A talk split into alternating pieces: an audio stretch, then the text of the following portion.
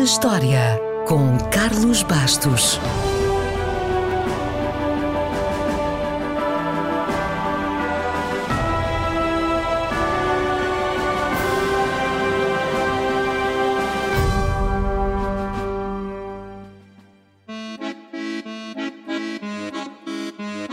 A Torre Eiffel foi inaugurada no dia 31 de março de 1889 e bem merece que lhe cantemos os parabéns. Nesta altura não está aberto ao público, também faz a sua quarentena, mas brevemente vai voltar a estar porque é o monumento pago mais visitado do mundo. Foi projetada para a Exposição Universal de 1889, em Paris, e os seus arcos assinalavam precisamente a entrada do evento. Como acontece em muitos projetos arrojados, logo houve quem reclamasse.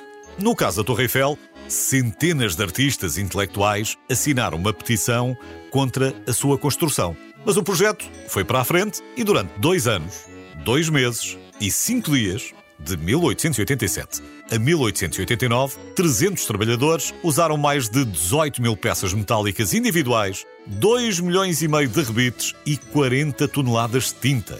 Hoje são necessárias 60 toneladas de tinta para pintar de alto a baixo a Torre Eiffel a cada 7 anos. Escusado será dizer que o sucesso foi imediato e durante a exposição universal, mais de 2 milhões de pessoas pagaram para subir as suas escadas. E desde aí, muitas mais. A Torre Eiffel, que não teve logo de início a aprovação do próprio Gustave Eiffel, ele teve de ser convencido, tornou-se um ícone universal.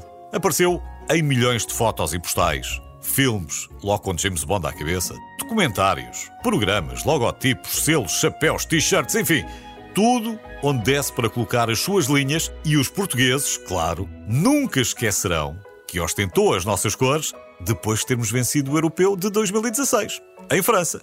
O que é interessante é que a Torre Eiffel foi construída para ser uma estrutura temporária que só deveria ficar de pé mais 20 anos depois da Exposição Universal. E quando o contrato expirou, quase foi demolida. Quase. Mas o seu valor, como uma antena de transmissão de rádio, salvou-a. Uma decisão acertada, tendo em conta que poucos anos depois teve um papel crucial nas comunicações durante a Primeira Guerra Mundial. Foi, aliás, durante muitos anos, a antena de rádio e depois de televisão mais alta da Europa.